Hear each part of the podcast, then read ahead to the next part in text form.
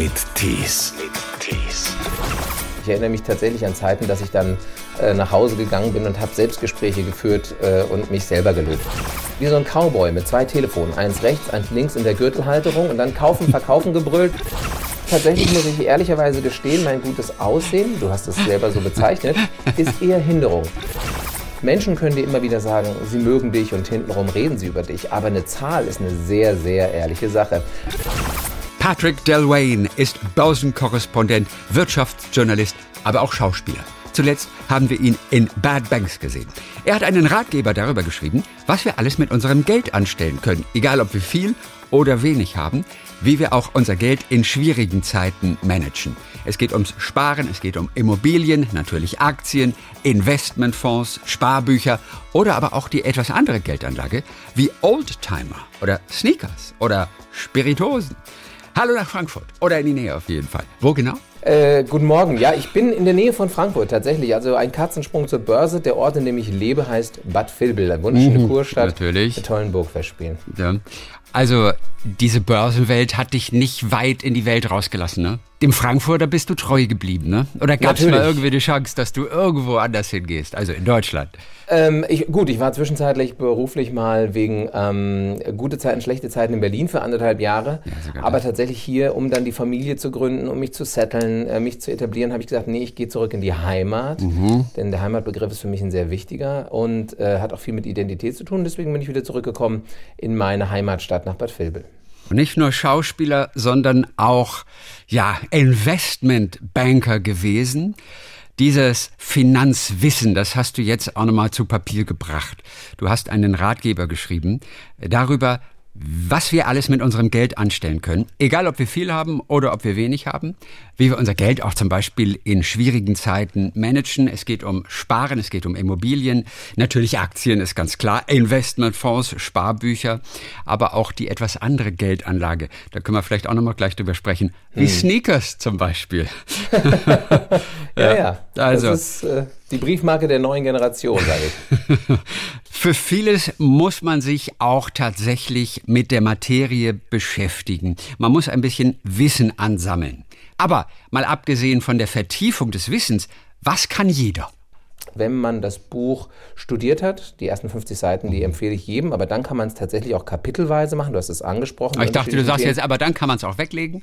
Also ähm, die ersten 50 Seiten sind Fall. entscheidend und dann kann man es auch weglegen. Äh, nee, auf keinen Fall. Also weglegen kann ich keinem zu raten, es sei denn, man will äh, unter Umständen weiter ein finanziell vielleicht auch nicht ganz so äh, ähm, lukratives Dasein fressen. Nein, aber der Punkt ganz ernst zurück ist, wir sehen das ja an Staaten. Die haben Rettungsschirme jetzt in der Corona-Krise aufgespannt. Finanzbildung, tatsächlich, du hast es angesprochen, beschützt uns auch selbst in solchen Krisen vor bösen Überraschungen. Rettungsschirme hast du gerade angesprochen. Auch das bekommen wir ja erklärt. Versuch's doch mal ganz kurz in 60 Sekunden uns wirklich zu erklären. Ich weiß, in Philadelphia, in dem Kinofilm damals, da saß Tom Hanks Denzel Washington, glaube ich, gegenüber. Ne, das war auch Denzel, oder? Der, der, ja, richtig, der Anwalt. Genau. Und sagte, erklären Sie es mir wie einem Fünfjährigen. Ja, genau. Das ist Satz, der ist irgendwie hängen geblieben aus Philadelphia. Ja, sehr gut. Ja, diese Rettungsschirme ist eine komplizierte Geschichte, aber wie können wir es einfach mal erklären? Ähm, ja, im Grunde äh, geben die Staaten der Eurozone, je nachdem, um welchen Rettungsschirm es sich handelt und auch um welchen Initiator. Also Notenbanken erklären ja, dass sie Geld zur Verfügung stellen, aber auch Staaten. Und diese Rettungsschirme sind im Grunde Bürgschaften auf der einen Seite, Kredite auf der anderen Seite. Wir haben die KfW, die Kreditanstalt für Wiederaufbau. Und damit versucht Deutschland, aber auch äh, in anderen Ländern, andere Staaten, die Wirtschaft zu schützen und zu stützen. Nämlich, wir haben im Grunde bei diesen ganzen Verwerfungen jetzt im Rahmen der Krise ein Liquiditätsproblem. Normalerweise unsere Wirtschaften sind davon abhängig, dass das Geld zirkuliert. Von meinem Portemonnaie in das Portemonnaie vom Hotel, vom Gastronomen etc. etc. Und dieser Geldfluss, der ist aktuell stark gestört dadurch, dass wir diesen, naja, diese Einschränkungen hatten bedingt durch Corona. Und im Grunde versucht der Staat mit seinen Rettungsschirmen und Maßnahmen, ähm, das sozusagen, beziehungsweise auch die EZB, diesen Geldkreislauf wieder ins Laufen zu bringen und einzuspringen hier und da, wo es möglich ist. Auf Kosten von was? Denn das kann er ja nicht einfach so machen. Das birgt ja auch Risiken und Nachteile. Ja, aber das ist, die jetzt auszuführen, die Risiken und Nachteile sind tatsächlich enorm. Und wenn wir mal an die Finanzkrise 2008, 2009 denken, muss man am Ende tatsächlich sagen, dass es in den meisten Situationen und Fällen, wo der Staat eingesprungen ist, eigentlich ziemlich gut gegangen ist und am Ende den Steuerzahler, Gott sei Dank, muss man sagen, auch gar nicht so viel gekostet hat. Natürlich, es gibt auch negative Beispiele, aber die positiven überwiegen und tatsächlich, ich würde tatsächlich das böse Wort alternativlos an dieser Stelle mhm. benutzen. Dadurch, dass der Staat ja uns so ein bisschen eingeschränkt hat in unserer Handlungsfreiheit, auch in Sachen beruflicher Perspektive, gleichzeitig aber das Kurzarbeitergeld zur Verfügung stellt, hat er natürlich auch keine andere Wahl, als einzuspringen. Also dementsprechend, naja, bedingt sich das so ein bisschen. Patrick, die Börse war auch lange Zeit dein Zuhause, ist es auch heute noch natürlich. Richtig. Wir hören seit vielen Jahren, Leute investiert in Aktien, Sparbücher bringen euch nichts. Warum nicht, erklärst du ja auch nochmal in diesem Buch. Es geht immer wieder um Aktien. Richtig. Was ja. ist denn, hätte ich vor einem Jahr hätte ich mich dran gehalten und hätte Aktien gekauft. Wie ging ja. es mir heute nach Corona?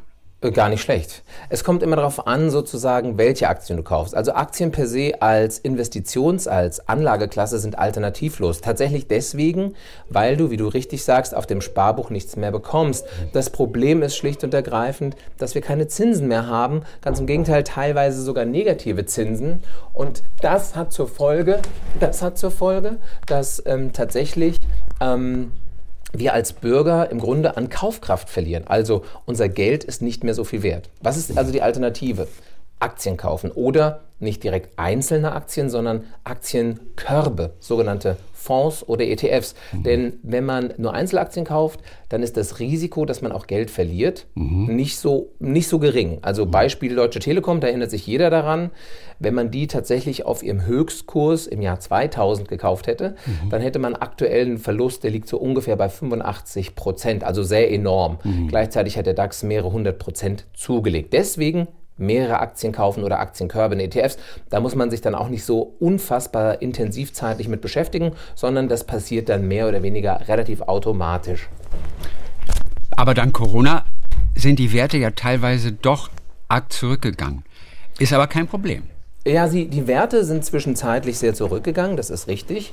Aber um sozusagen für diejenigen, die investiert waren, ähm, wenn man sozusagen diesen Verlust wenn man den nicht mitmachen will komplett, gibt es ja Strategien und Möglichkeiten, ähm, dem das zu umgehen. Und ich sage mal, wir waren im DAX um Pi mal Daumen 35 Prozent gefallen zu Mitte März, bis von 13.795 Punkten bis auf unter 8.000. Also das war schon sehr enorm. Aktuell stehen wir aber wieder ganz gut da bei 11.700 Punkten. Also wir haben uns auch schon ziemlich erholt an der Börse. Ähm, ich finde das aktuelle Niveau im Verhältnis zu den Gewinnen der Unternehmen, die vermeldet wurden und den Aussichten recht sportlich. Also der DAX mhm. aktuell auf dem Niveau heute sozusagen Anfang Juni ist tatsächlich relativ teuer, muss man sagen. Also ETF, das hören wir auch seit einiger Zeit breit streuen, die Aktienpakete. Ja, da gehen die mit dem DAX rauf und runter, da ist man relativ abgesichert. Wie einfach ist es aber, den Einstieg zu finden? Ganz einfach, ganz Wirklich? einfach. Ja, ja, äh, Daueraufträge von uns kennt ja jeder. Und statt dass man seinem Vermieter oder irgendwelchen anderen Personen, gegen denen gegenüber man Verbindlichkeiten hat, ähm, einen Dauerauftrag macht, macht man den künftig einfach, je nachdem, was man an Geld übrig hat, sage ich jetzt mal, in einen sogenannten Aktien-ETF. Dabei empfiehlt sich vor allen Dingen dann, wenn man ein junger Mensch ist, also ein junger Erwachsener, der jetzt die Lehre, die Ausbildung oder das Studium vielleicht abgeschlossen hat, rät sich vor allen Dingen darum, das Ganze langfristig und regelmäßig zu machen. Und gerade in solchen Situationen wie in solchen Krisen, wo die Kurse dann runterkommen, hat man ja den Vorteil, dass man mit seiner regelmäßigen Anlage, also der Betrag ändert sich ja dann nicht, das sind immer, sage ich mal, 25, 50 oder 100 Euro, die man monatlich investiert, mhm. man kauft mehr ETF-Anteile. Also man profitiert eigentlich sogar langfristig davon, dass es zwischendrin immer mal wieder Krisen gibt. Weil on the long run sehen wir beim DAX, äh, wenn wir uns das mal angucken, von 1980 bis 2019, ich weiß, das ist ein sehr langer Zeitraum, den ich da beobachtet habe, sehen wir Renditen, die liegen so zwischen 5,5 und 8 Prozent pro Jahr. Mhm. Und das kann sich wahrlich sehen lassen. Und wir erinnern uns ja an alle möglichen Krisen von Staats- und Finanzkrise, Lehman-Krise, aber auch das Platzen der Dotcom-Blase und des neuen Marktes nach den Anschlägen vom 11. September. Du hast angefangen als Bankkaufmann dort. Was war deine erste große Investition? Wo hast du Blut geleckt? Naja, angefangen habe ich mit einem Börsenspiel ganz früh schon und hatte Bremer Vulkanaktien und äh, hatte aber davon noch überhaupt keine grundlegende Ahnung. Aber dadurch dann, wie du sagtest, Blut geleckt. Und ich bin tatsächlich, während ich meine Ausbildung gemacht habe als Bankkaufmann, total in diesen neuen Markthype reingekommen. Ich habe also alle Aktien, die neu an die Börse kamen, ähm, EMTV, ähm, Mobilcom etc., alle gezeichnet und versucht erstmal Zeichnungsgewinne zu machen und äh, schwamm so auf dieser Welle, diese Euphoriewelle auch ein bisschen mit, habe aber natürlich durch die Ausbildung in meinen weiteren beruflichen Lebensweg dann die Materie in der Tiefe begreifen und erleben dürfen und bin dann direkt auf dem Börsenparkett gelandet nach der Ausbildung und dann von der Deutschen Bank in den Aktien-Eigenhandel abgeworben worden. Und das war eine sehr, sehr spannende Zeit, wenn man beim damaligen Branchenprimus tatsächlich so nah dran ist und solche großen Räder, sagt man mal ein bisschen umgangssprachlich, drehen durfte. Mhm. Das war sehr spannend, sowohl von dem, was man gelernt hat, aber auch an, an Erfahrungen machen durfte. Und du standest nun wirklich auf dem Parkett, ne? mit, mit rüberrufen. Heutzutage sitzen alle irgendwo an einem Bildschirm vor, ja, ihrem, ja, genau. vor ihrem äh, Computer, aber damals standest du tatsächlich noch wirklich in der Börse. Ja, ja, wie so ein, wie so ein Cowboy mit zwei Telefonen, eins rechts, eins links in der Gürtelhalterung und dann kaufen, verkaufen gebrüllt über die Schranke drüber. Und ich erinnere mich noch an, wir sind die Siemens. also diese ganzen Usancen und besondere äh, Sprache, die damals gewählt wurde, das war eine spannende Zeit. Aber auch einfach nur anstrengend, oder? Also ich meine, ein normaler Alltag von 9 bis 17 Uhr ist das ja nicht. Da muss man schon so ein bisschen besonders gepolt sein, oder? Ja, da muss man schon gepolt sein. Aber als junger Mensch, sage ich jetzt mal, ist das kein Problem. Zumal bei mir die, ähm, ich, ich so unfassbar glücklich tatsächlich gewesen bin, dass ich überhaupt diese, diese Chance bekommen habe, weil meine Teenagerzeit war geprägt von finanziellen Entbehrungen. Ich habe parallel zur Schule auf der Baustelle gearbeitet, habe Medikamente ausgefahren, habe äh, Fernseher geschleppt, um mir was dazu zu verdienen, weil tatsächlich durch die Firmeninsolvenz meines Adoptivvaters das Geld sehr, sehr, sehr knapp bei uns gewesen ist und ich meine Mutter auch unterstützen musste. Und dadurch war dann der Weg an der Börse und dieses erste eigene Geld verdienen, da war ich schon sehr privilegiert, aber auch sehr demütig und habe natürlich versucht, so viel wie ich konnte, inhaltlich, fachlich mitzunehmen von dort. Das ist keine Frage. Und wenn man so ein gutes Geschäft gemacht hat, irgendeinen guten Deal gerade abgeschlossen hat, das ist ja so ein Adrenalin-Rush, von dem man immer wieder hört.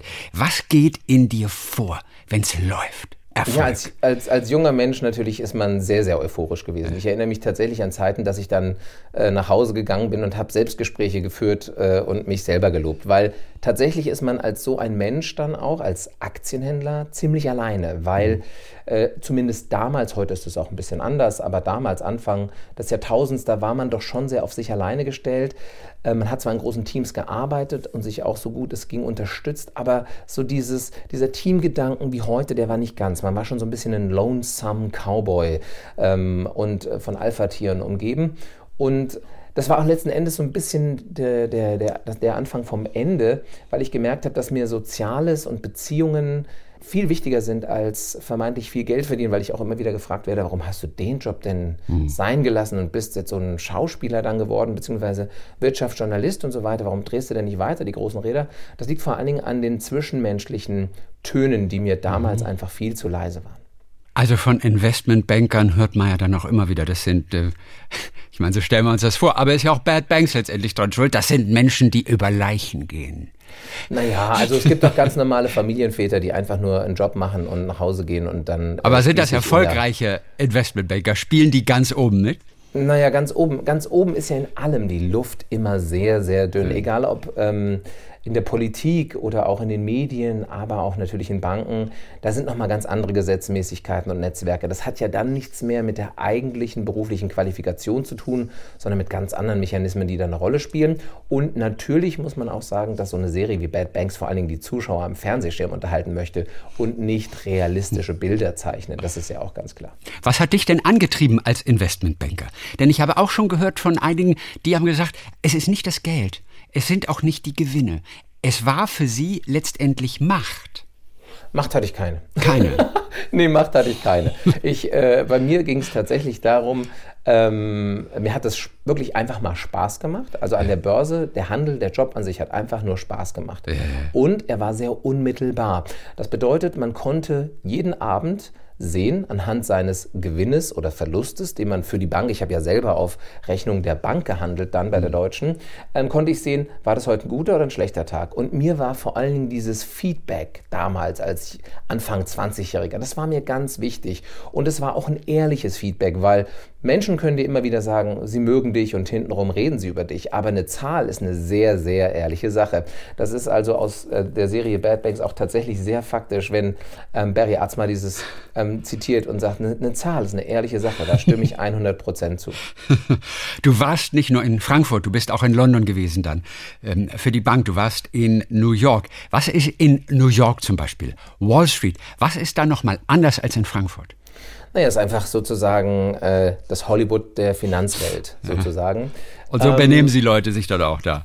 Naja, also es gab schon interessante Dinge. Ich erinnere mich da an eine Situation, dass wir auf einer Feierlichkeit waren mit äh, amerikanischen Kollegen und so weiter und ich dann zu einem äh, Freund sagte, zu einem Mitarbeiter, ich so, Mensch, die amerikanischen Kollegen, die haben alle so hübsche Frauen, das ist ja toll. Und der sagte dann so zu mir, Du denkst wirklich, dass die alle mit denen verheiratet sind? Das, und das war so ein Moment, wo ich so, so ein bisschen aufwachte als provinziell denkender Deutscher. Ich so, oh ja, stimmt, Amerika, das Land der unbegrenzten Möglichkeiten.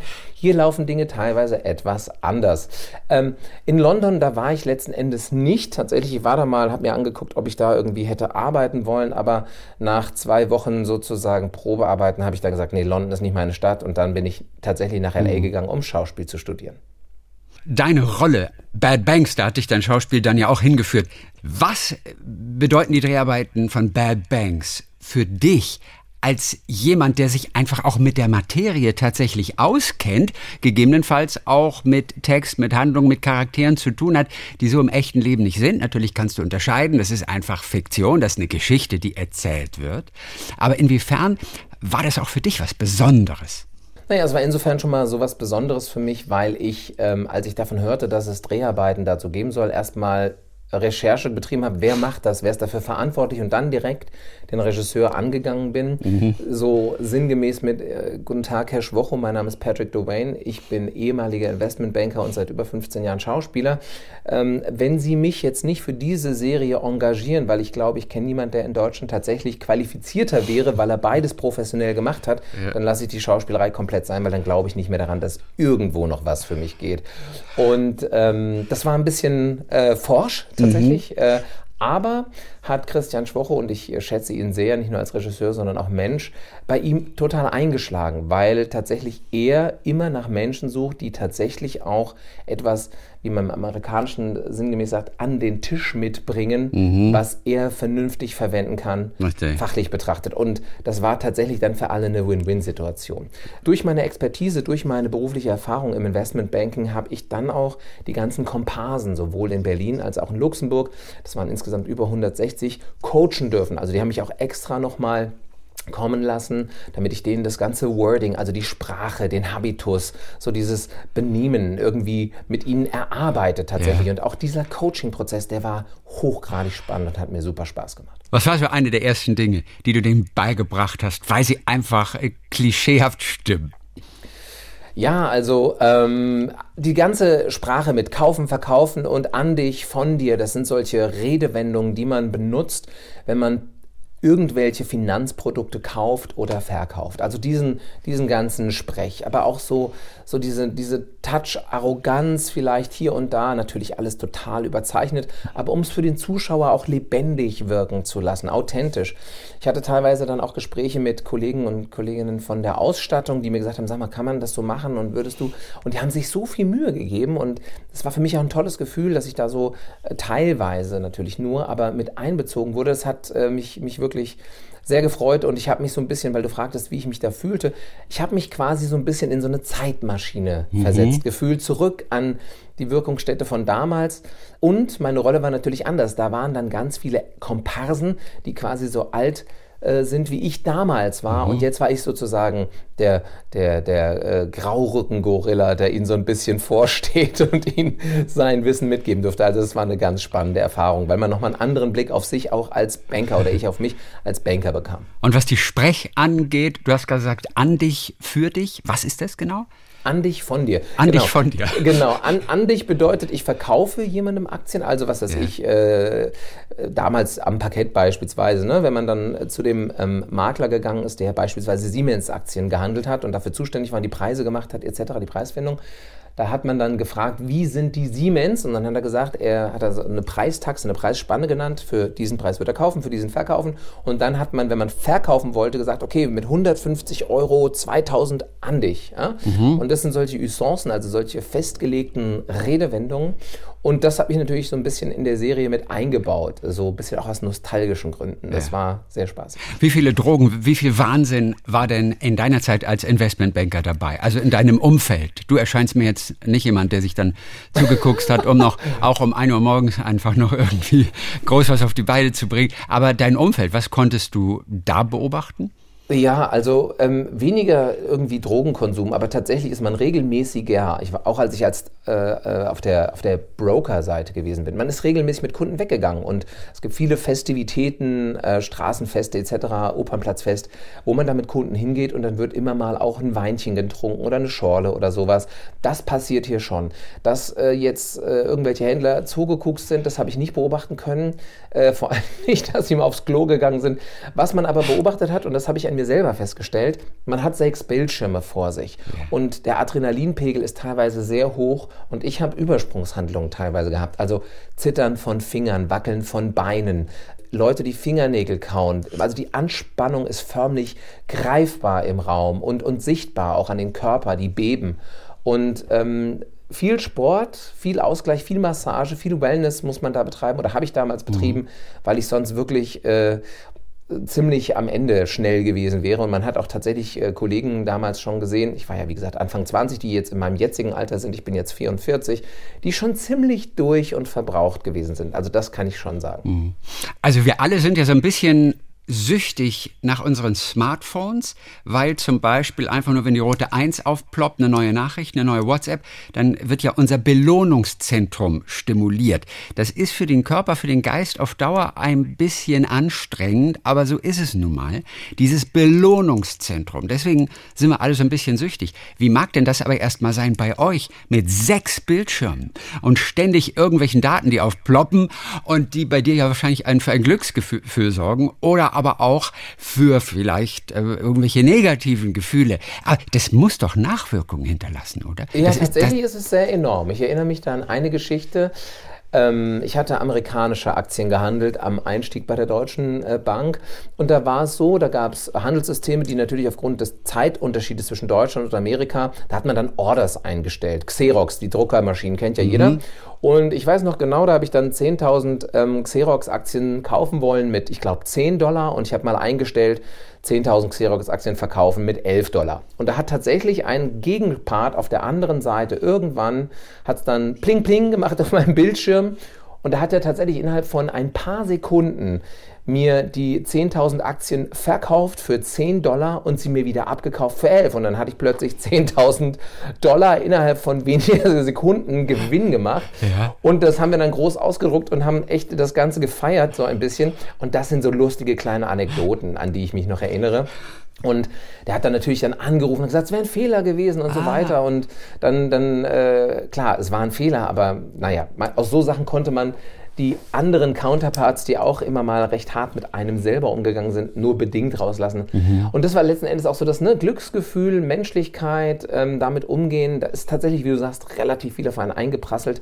Manchmal auch negative Sachen, keine Frage. Wenn du irgendwie äh, einen Verlust schiebst und nicht richtig weißt, wie du da rauskommst und dein Chef dir im Nacken ist, dann, äh, dann ist da tatsächlich schon der ein oder andere Schweißtropfen auf der Stirn. Aber ich sag's mal so, man lernt damit umzugehen, mhm. muss aber tatsächlich auch eine Personality haben, die damit umgehen kann. Also das ist nichts für, meine Frau ist Lehrerin, die ist Beamtin, für die wäre dieser Job nichts gewesen, weil er zu schnell, zu entscheidungsfreudig, zu hektisch, zu, mh, mm, zu, zu auch manchmal spontan äh, damals äh, gewesen ist, weil man muss schnell Entscheidungen treffen. Da ruft mhm. dann jemand an und sagt, bitte stell mir einen Preis für 150.000 Siemens-Aktien.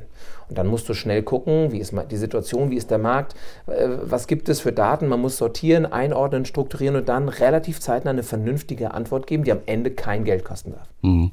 Dass er angerufen hat und gesagt hat, ey, es war ein Fehler, hat auch nichts genützt, oder? Da fragt man naja, sich, warum hat er überhaupt angerufen? Ja, weil er, weil er raus, er wollte wieder rausgelassen werden aus dem Trade, wie man das in der Fachsprache Aber das macht sagt. man ja sicherlich nicht. Ja, das oder? war nicht in meine Entscheidung. Ich weiß okay. nicht ganz genau, wie mein Chef sich entschieden hat. Ja. Ähm, ich sag's mal so, wahrscheinlich hat man irgendwie sich in der Mitte getroffen, weil tatsächlich will man sich ja auch langfristig nicht mit irgendwelchen anderen Marktteilnehmern verscherzen. Wie war dein letzter Tag als Investmentbanker? Welcher Tag war das? Ähm, tatsächlich, das war Mitte 2003 und das war eine Zeit, äh, wo ich mit einer gewissen Wehmut zurückblickte. Auf der einen Seite, weil ich wusste, zumindest hier bei der Deutschen Bank, da sind jetzt sozusagen dann die Türen zu. Ich hatte meinen sprichwörtlichen Karton in der Hand und ähm, habe aber relativ schnell auch nach vorne geblickt, weil ich wusste, es war ein, ein längerer Prozess. Ne? Man hat die mhm. Entwicklung gesehen nach dem 11. September. Die Märkte sind von ihren Hochs auch massiv eingebrochen. Der Irakkrieg äh, ist gewesen und so weiter. Und man hat sich, hat, immer mehr Stimmen wurden auch laut, dass der Job, den man macht, nicht lauter ist und äh, vielleicht moralisch auch überdenk, überdenkenswert. Und äh, in mir reifte dann auch so eine Haltung, so, ja, nee, jetzt habe ich äh, das auch sehr jahrelang sehr gut mitgemacht, davon profitiert, Erfahrung gesammelt, aber jetzt muss ich zu neuen Ufern auf. Das ist so der rote Faden, der sich mhm. bei mir durchs Leben zieht. Ich möchte Dinge professionell und auf dem höchstmöglichen Level machen. Deswegen auch so eine Serie wie Bad Banks, ähm, weil das das höchstmögliche in Deutschland erreichbare Level ist an, an Menschen, mit denen man zusammenarbeiten kann. Mhm. Die besten Regisseure, Kameraleute, anderen Kollegen, Schauspieler etc. Und bei der Deutschen Bank war es damals im Banking so.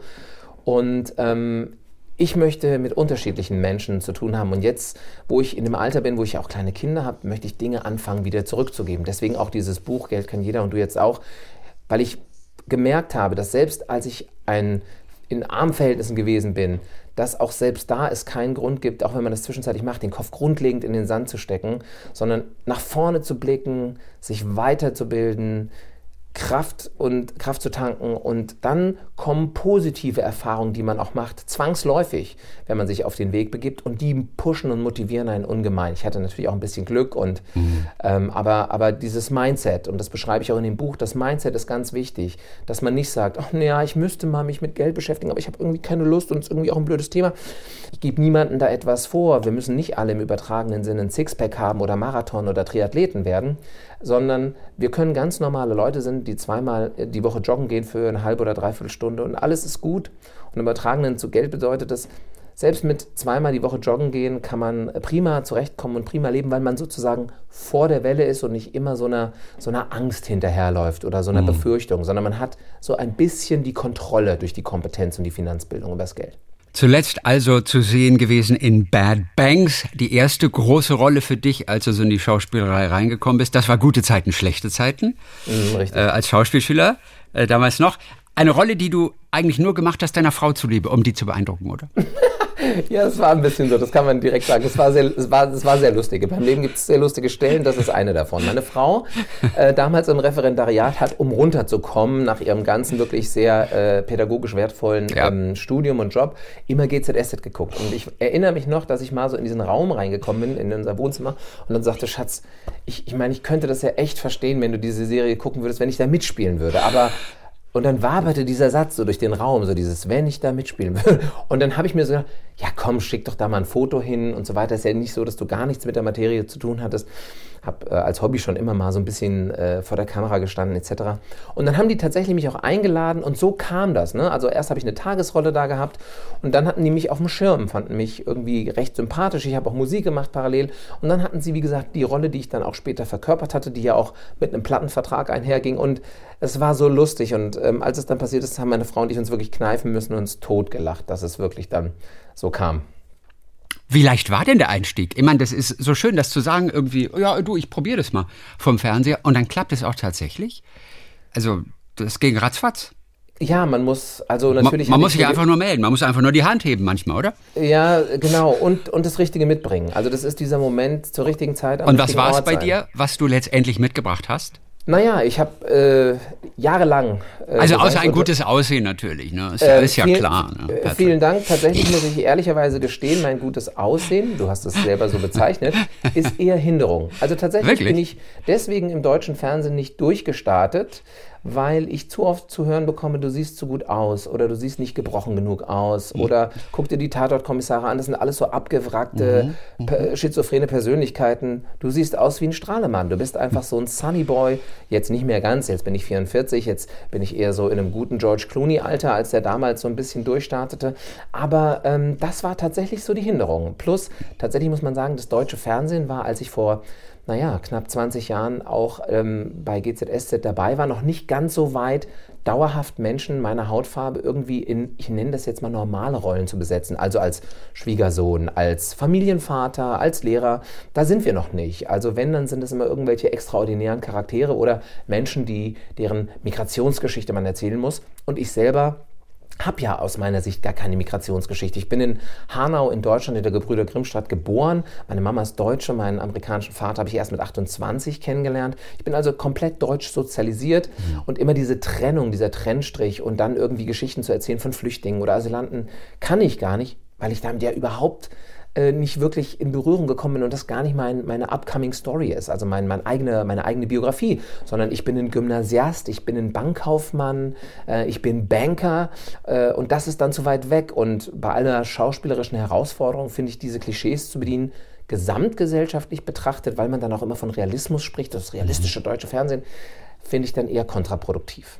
Aber es müssen bei dir immer die großen Geschichten sein, oder? Einmal mal vom, vom Fernsehen abends einfach mal sagen, ach guck mal, ich probiere es mal da mitzuspielen. Ne, dann habe hab ich gehört, auch der Heiratsantrag an deine Frau, das war jetzt auch nicht gerade so zurückhaltend. Ne? Es war auch das große Besteck dann eigentlich, oder? Äh, das musst du näher erläutern, weil, weil es klingelt gerade nicht bei mir. Was meinst du mit dem, mit dem Heiratsantrag? Ach, also ich habe gehört, so Ring im Glas, auf die Knie gehen im Restaurant und so. Ja, also, ja, ja, genau. oh, ist schon so lange her wieder. Nein, nein, nein, aber nee, nee, ich dachte gerade, weil wir bei Fernsehen waren, ich habe überlegt, habe ich irgendwie also, einen Heiratsantrag im Fernsehen gemacht? Bei Linda de Mol in der Traumhochzeit. genau, genau, genau. Nee, Christian, ähm, tatsächlich ist es so, äh, das habe ich ganz oldschool gemacht, diesen Heiratsantrag, in, in, bei, dem, bei dem Edelitaliener, zu dem wir manchmal gehen, weil mhm. das sehr nette Leute sind. Und da habe ich gesagt, äh, Schuster, bleib bei deinen Leisten und habe das ganz oldschool gemacht, weil meine Frau, muss man auch dazu sagen, wir haben uns schon auf der Schule kennengelernt, im Erdkundekurs, da waren wir beide knapp 18 Jahre alt und seitdem ja, sind wir relativ unzertrennlich äh, mit allen Höhen und Tiefen und haben drei Kinder und sind happy.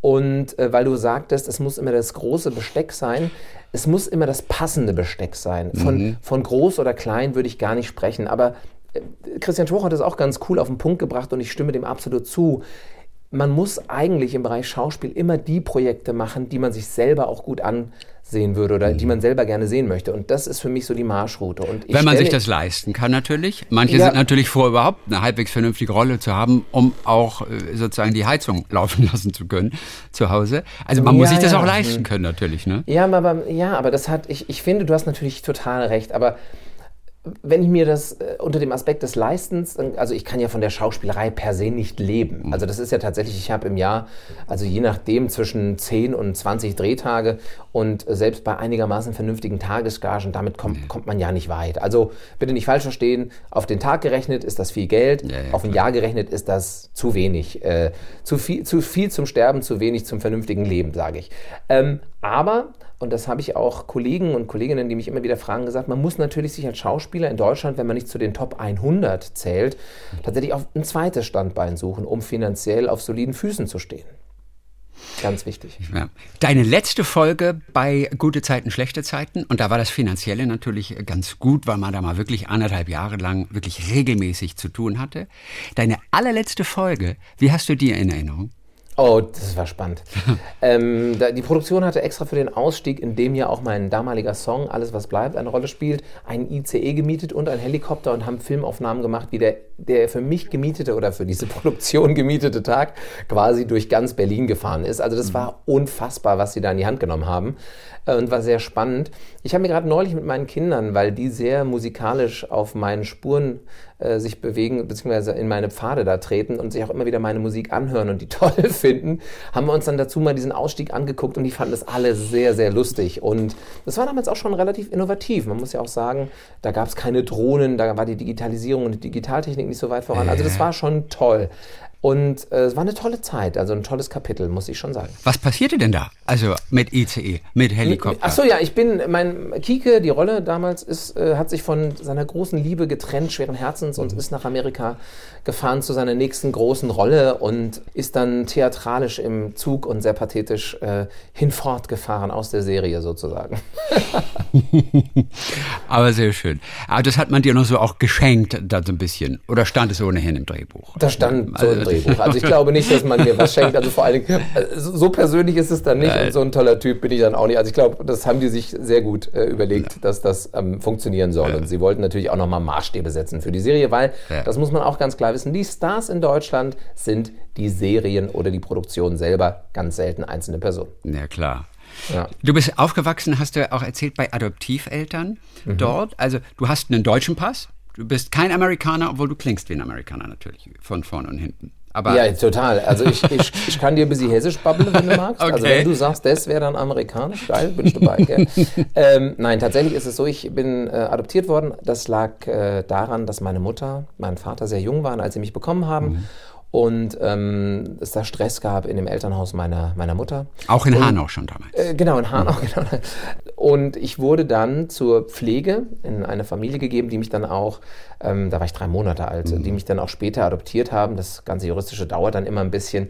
Dementsprechend hatte ich nie einen amerikanischen Pass, weil auch die Verbindung zwischen meiner leiblichen Mutter und meinem leiblichen Vater ähm, nicht gehalten hat. Und äh, genau, dann bin ich bei Adoptiveltern groß geworden, beziehungsweise bei einer Adoptivmutter. Meine Eltern haben sich getrennt und scheiden lassen, da war ich zwölf. Also ich bin adoptiert, Scheidungskind und schwarz. Das sind so die drei, die drei Schwierigkeiten und Hürden meines Lebens zu Anfang. Yeah. Ähm, aber man kann jede Hürde nehmen und ich kann jedem da draußen nur Mut machen, selbst wenn es blöd aussieht und man düstere Gedanken hat, nicht aufgeben, am Ball bleiben, es kann gut werden.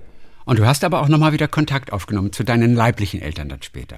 Genau, also für mich ist es so, meine Adoptivmama ist für mich einfach meine Mama. Ja, adoptiert hin oder her, so, ja. Klar gab es ein bisschen Schwierigkeiten, als ich sieben Jahre alt war, beziehungsweise sieben Jahre alt wurde und dann erfahren habe, dass ich adoptiert wurde. Das war erstmal, da ist eine Welt zusammengebrochen, weil ich das Wort adoptiert nicht oder leiblich nicht verstanden mhm. habe. Die hat nämlich da gesagt, ich bin nicht deine leibliche Mutter. Und das war dann irgendwie, als hätte sie gesagt, ich bin nicht deine Mutter. Ja. Und das war so, hä, du bist nicht meine Mutter. Naja, lange Rede, gar keinen Sinn. Es ist dann gut ausgegangen. Plus, wie du angefragt hattest, ja, ich habe meine leibliche Mutter dann ähm, kennengelernt. Die habe ich aber nur zweimal getroffen, mhm. weil ich bewusst gesagt habe, ah, ich möchte meiner Mutter ähm, nicht zu nahe treten, auch emotional, habe ja. ja auch eine Mami, hatte aber halt keine Vaterfigur und deswegen habe ich mich sehr intensiv auf die Suche meines Vaters gemacht und letzten Endes nach GZSZ war das. Also mhm. ich war ja erst in der Bank, habe ein bisschen Geld gescheffelt und habe gemerkt, das macht mich nicht glücklich. Hm, Geld ist nicht wichtig. Dann habe ich gemerkt, Ruhm und Fame, dachte ich auch, das könnte mich doch glücklich machen. Hat mhm. mich auch nicht glücklich gemacht. Und dann bin ich gesagt, nee, du musst zu deinen Wurzeln. Es geht darum, zu herauszufinden, wer du bist. Du musst dich kennenlernen. Ich habe also meinen Vater gesucht und am Ende mich gefunden. Und das war der entscheidende Schritt auch zur eigenen Familie, weil als Adoptiv-Scheidungskind, als Schwarzer in einem weißen Land, habe ich gedacht, also wenn einer keine Kinder und keine Familie haben sollte, dann ich. Aber mit dem Auffinden meines Vaters und dieser mhm. sehr, sehr positiven Entwicklung in diesem Verhältnis, also wir sind wirklich ganz, ganz dick. Und das ist, der ist in den USA? mein Vater. Der, der Vater? ist in, Flor in Florida. Der ist genau. in Florida, okay. Und zudem hast ich, du Kontakt auch noch? Genau, regelmäßig. Okay. Also der hat sogar nicht nur Kontakt, sondern ja. es ist wirklich mein Vater, der ist mhm ähm, mehrfach hier schon gewesen, ich schon mehrfach da. Wir waren gerade letztes Jahr auf den Spuren der amerikanischen Bürgerrechtsbewegung unterwegs. Und im Jahr 2015, weil er ist selber Priester, hat er die kirchliche Trauung, die meine Frau und ich bis da noch nicht hatten, also wir waren schon lange standesamtlich verheiratet, aber kirchlich nicht, hat er einen Teil der Zeremonie übernommen und die Taufe unseres jüngsten Kindes. Also der ist hier voll in der Familie integriert sozusagen ja, und ganz, ganz fester Bestandteil. Toll. Aber dein Adoptivvater, trotz Trennung deiner Adoptiveltern, den gab es ja trotzdem auch noch.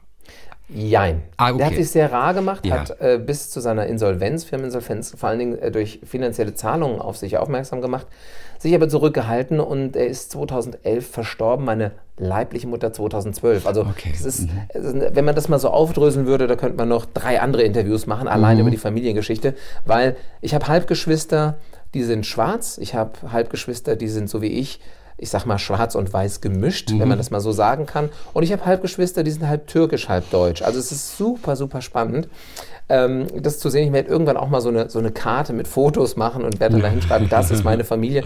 Das ist nämlich quasi alles so mit dabei und ja. eine blonde Tochter mit grünen Augen habe ich ja auch noch. Also es, es ist sehr bunt gemischt tatsächlich.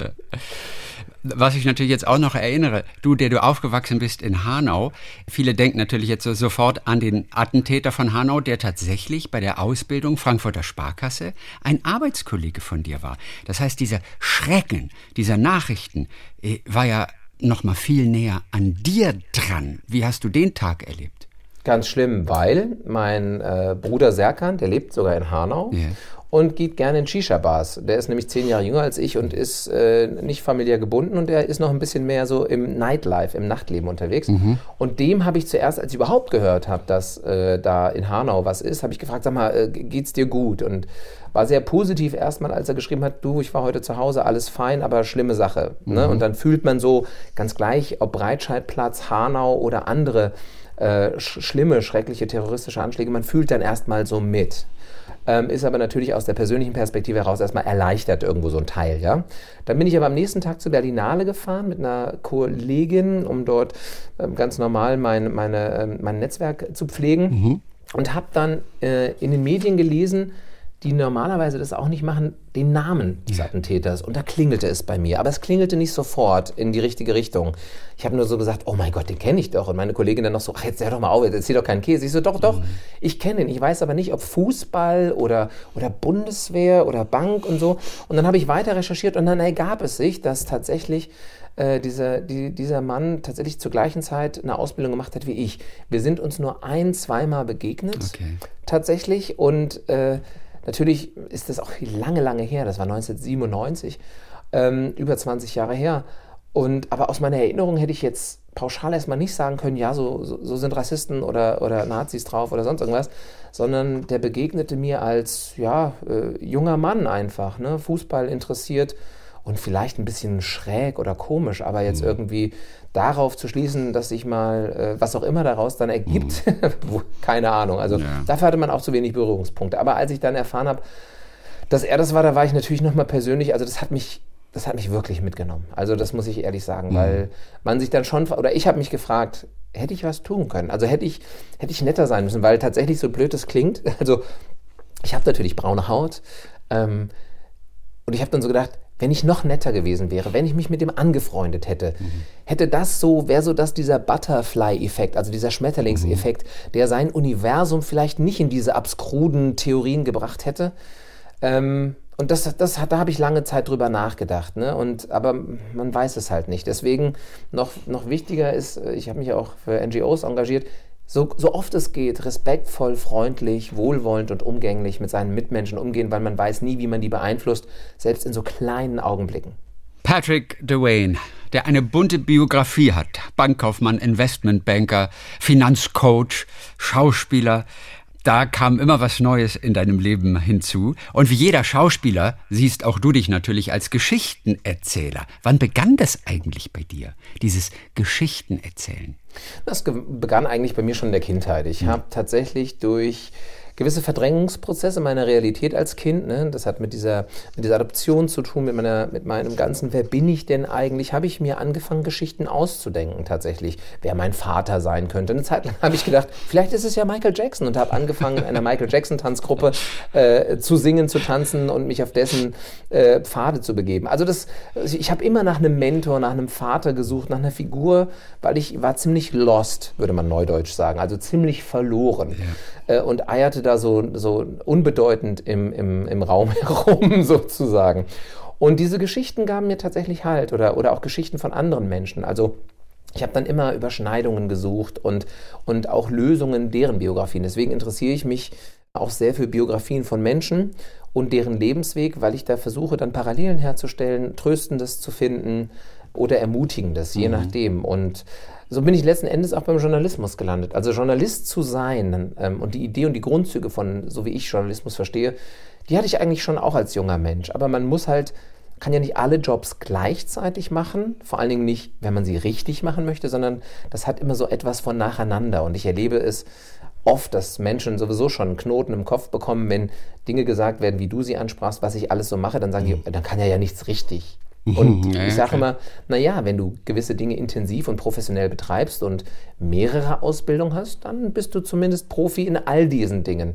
Was man dann besonders gut kann oder besonders gerne macht, das ist ja dann auch ganz individuell. Aber ich glaube, dass wir auch in den Zeiten leben, in diesen schnelllebigen Welten, wir gehen ja nicht mehr, machen nicht eine Ausbildung und sind dann 40 Jahre beim selben Arbeitnehmer. Das gibt es auch immer noch und das ist auch völlig in Ordnung.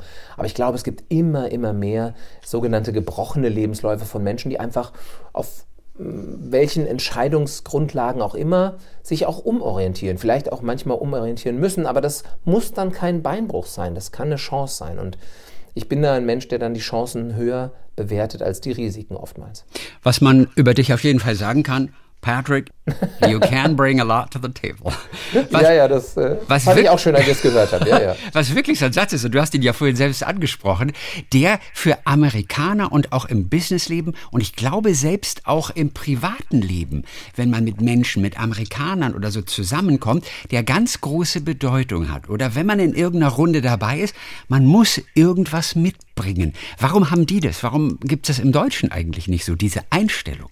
Naja, ich glaube, dass wir Deutschen, ich bin ja Deutscher, auch ja. ganz viel mitbringen, aber wir reden halt nicht so sehr darüber. Wir sind ein bisschen demütiger, wir sind nicht so auf der emotionalen Schiene oftmals unterwegs positiv wie negativ. Und der Amerikaner hat halt sein Herz, ich sag jetzt mal Klischee, Klischee, Achtung, Achtung, sein Herz mehr auf der Zunge. Und wir erleben das ja immer wieder, auch wenn wir im Urlaub sind in den USA. Man kommt ganz leicht mit Amerikanern ins Gespräch und die sind neugierig. Natürlich ist das in einem gewissen Maße an der Oberfläche inhaltlich. Das liegt mhm. aber vor allen Dingen an der Zeit. Aber die Menschen interessieren sich tatsächlich für den Mensch gegenüber. Deswegen würde ich persönlich als Erfahrung, und auch ich habe ja auch in Amerika gelebt, unbedingt immer sagen, nein, die Amerikaner sind nicht oberflächlich, sondern sie sind freundlich erstmal und positiv und interessieren sich und sind neugierig. Dass man dann natürlich nicht mit jedem die nächsten 25 Jahre verbringt, liegt in der Natur der Sache, weil ähm, man hat natürlich immer nur eine Handvoll Freunde, hüben wie drüben übrigens. Aber das finde ich persönlich sehr positiv an den Amerikanern. Es gibt einem so eine gute Atmosphäre, man fühlt sich willkommen. Und in Deutschland ist es einfach so, man beguckt sich erstmal, man beschnuppert sich und es braucht ein bisschen hier mhm. und da. Und ist dann aber, wenn es funktioniert, auch sehr langlebig oder kann sehr langlebig sein. Mhm. Patrick Duane, der in seiner Rolle als Finanzcoach erklärt, wie wir mehr aus unserem Geld machen. Geld kann jeder und du jetzt auch. Und zum Schluss frage ich dich nochmal nach dieser etwas anderen ja, Form der Investition, neben Immobilien und Aktien und was nicht alles, gibt es auch die etwas andere Geldanlage, wie zum Beispiel Oldtimer, Sneakers, Spirituosen. Jetzt mal ohne Witz. Oldtimer? Es gibt sogar einen Oldtimer Index? Ja, tatsächlich. Es gibt, ein, es gibt den deutschen Oldtimer-Index. 88 Fahrzeuge sind da drin. Und das sind alles Raritäten, die man kennt. Also auch so ein VW Käfer beispielsweise, Baujahr 67 bis 71. Und gerade der hat eine unfassbare Wertsteigerung erfahren. Oldtimer erfreuen sich, wir haben direkt hier vor der Tür, wo ich wohne, findet eigentlich in Nicht-Corona-Zeiten noch immer ein Oldtimer-Treffen statt. Also das ist auch ein bunter Mix an Leuten und viele Interessenten und ähm, ganz viele tolle Fahrzeuge natürlich. Plus ähm, in Sachen Geldanlage hier und da tatsächlich auch ein vernünftiges Investment. Was man bei so einem Oldtimer natürlich immer beachten und berücksichtigen muss, sind die Kriterien, habe ich Platz, den irgendwo hinzustellen? Mhm. Habe ich jemand, der den reparieren kann, einigermaßen kostengünstig oder kann ich das selber? Ist das ein Hobby? Weil man muss schon viel Liebe und Zeit in so ein Auto stecken, damit tatsächlich auch die Qualität und das Auto so bewahrt bleibt, weil der Zahn der Zeit, der nagt ja gerne, auch manchmal an der Karosserie und an den Bremsen. Natürlich.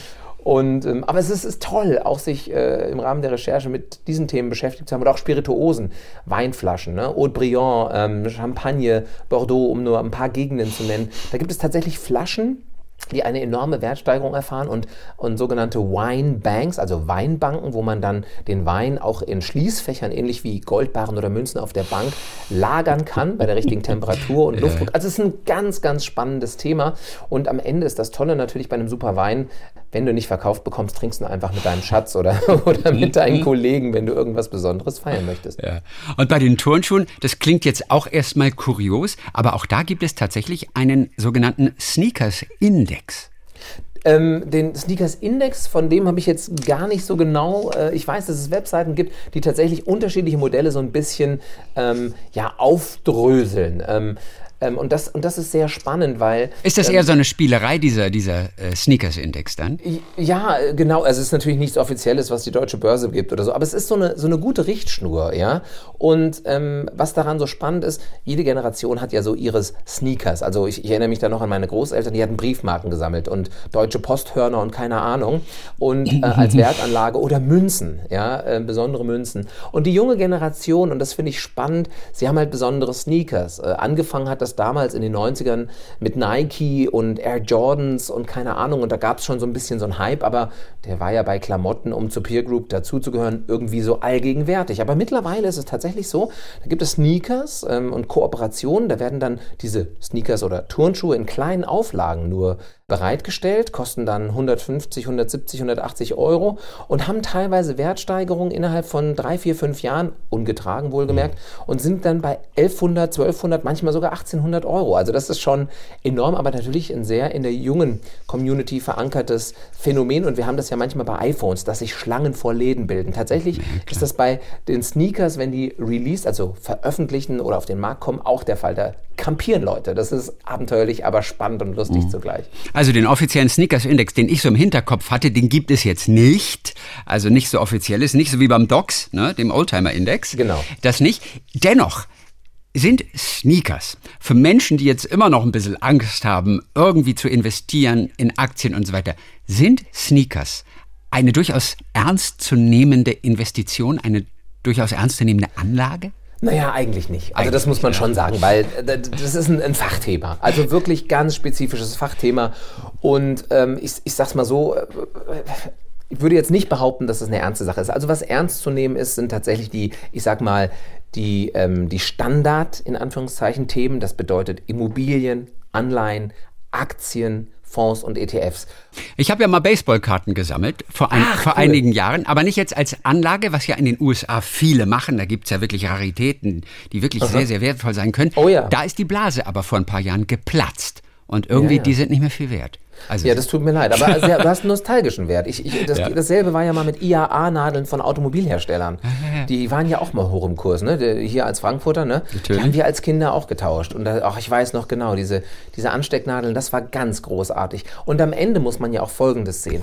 Wenn man sich mit solchen Themen beschäftigt, ist es doch viel sinnvoller, im, im Umgang mit Geld und Kapital und Bedeutung von Wertigkeit, billig, teuer, wie wenn man, wie du das vorhin mal so sagtest, sich mit Drogen auf der Toilette irgendwie zuguckst oder so, um den Tag zu überstehen. Also es kann dann auch ein Sneaker sehr eine sinnvolle Sache sein, sozusagen. Patrick Duane gibt Finanztipps. Jeder kann etwas mit seinem Geld tun und äh, ja, dem Lebensglück dann auch so ein kleines bisschen nachhelfen. Die Tipps die auch durchaus dann ein bisschen tiefer gehen für diejenigen, die sich dann ernsthaft auch dafür interessieren. Die sind dann nachzulesen in diesem Buch. Geld kann jeder und du jetzt auch. Herzlichen Dank für heute, Patrick Dwayne. Danke dir. Talk mit Tees.